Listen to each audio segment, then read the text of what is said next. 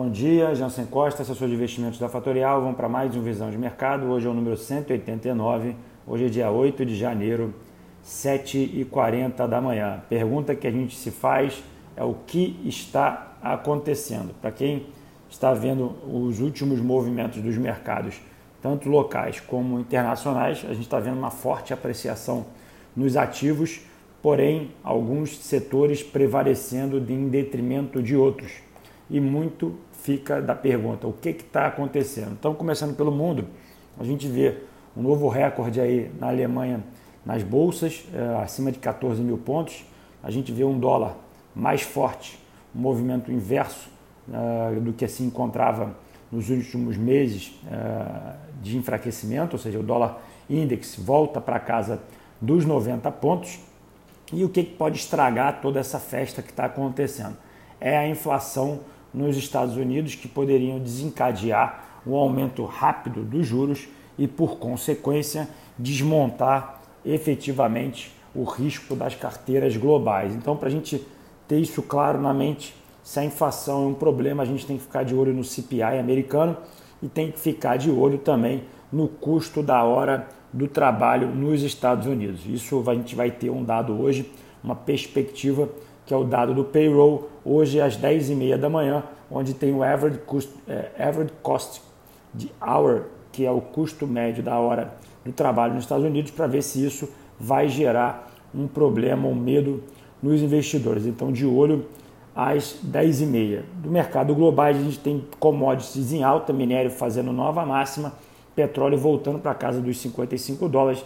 Então, é um dos motivos para que a gente está vendo setores como commodities e setores de bancos voltarem a subir. Eu comentei ontem no podcast 188 que o setor de bancos, dado esse processo de reflação, ou seja, a alta da taxa de juros mais longas em função das mais curtas, geraria uma, um movimento de ganho para as carteiras dos bancos. Isso você vê nos movimentos tanto nos bancos americanos, tanto quanto aqui nos bancos brasileiros. E esses ativos, para quem me ouve aqui desde o início dos primeiros podcasts, foram os ativos que mais sofreram para voltar para preços antes da crise, ou seja, esses ativos ainda se encontram antes de preços que estavam lá em março de 2020. Então, Itaú, Banco do Brasil, é, é, Bradesco, bancos que estavam com preços ainda 20 a 25% do preço que estão hoje. Tá? Então, o destaque fica para o setor de bancos, comentado ontem, e continua a comentar na parte de commodities. A gente já falou sobre a alta do minério em relação à Vale, o petróleo subindo novas massas, obviamente, prevalece ali Petrobras, Enalta, outros papéis do setor de petróleo e bancos, que são os setores que a gente já vem falando há um certo tempo aqui.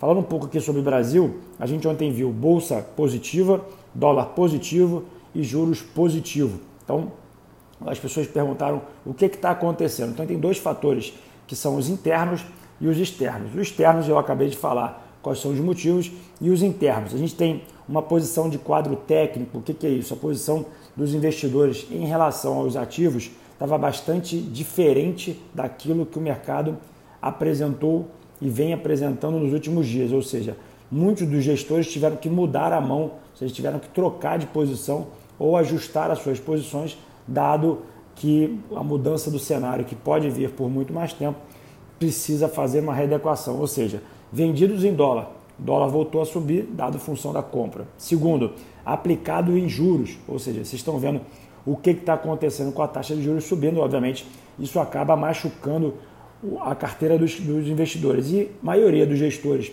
dado as alocações atuais, gestores de multimercado, não estão comprados em bolsa. Tá? E aqueles que estão comprados em bolsa na parte de renda variável não estavam comprados em bancos e commodities. Ou seja, há uma apreciação, uma rotação de setores muito forte, onde há uma saída de ativos de energia elétrica, de, de varejo e de outros setores que já performaram para esses setores de apreciação de curto prazo. Então, bancos, Vale e Petro são aquilo que estão, aqueles ativos que estão empurrando o índice Bovespa nos dias de hoje. Tá? Então, muito cuidado para a tomada de decisão de compra de ativos nesse atual cenário.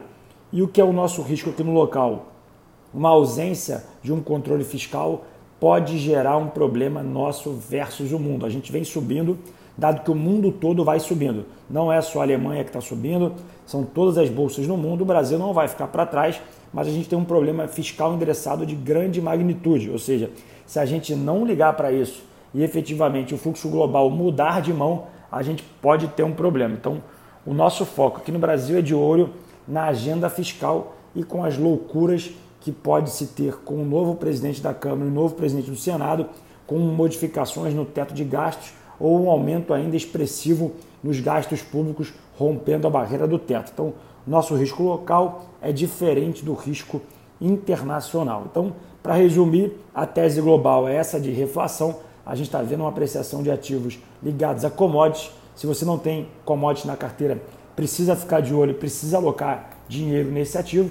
Obviamente, as commodities têm subido de maneira muito mais intensa, mas aqui falando de maneira até muito direta, tem setores como bancos que ainda tem bastante valor na carteira dos investidores, muitas indicações de compra para a Eleven e XP e os investidores agora que acordam para esses ativos. Era isso que eu queria falar. Vamos lá para a agenda. A agenda importante é de 10h30 da manhã. Volto a reforçar o dado do payroll hoje. Então fiquem de olho aí às 10h30 da manhã. Agora o mercado opera S&P 500 3.800 pontos, uma ligeira alta de 0,50. O VIX voltou para casa dos 23 o dólar index na casa dos 90 pontos, Europa no campo positivo, petróleo com quase um de alta, chegando próximo à barreira dos 55 pontos, o peso mexicano versus o dólar estável e o Bitcoin incríveis 41 mil dólares, operando com 10% de alta. Bom, eu vou ficando por aqui. Nosso sócio Fabão volta ao meio-dia e 57 no Instagram da Fatorial. Um grande dia para vocês, uma ótima sexta-feira e até segunda. Tchau, tchau.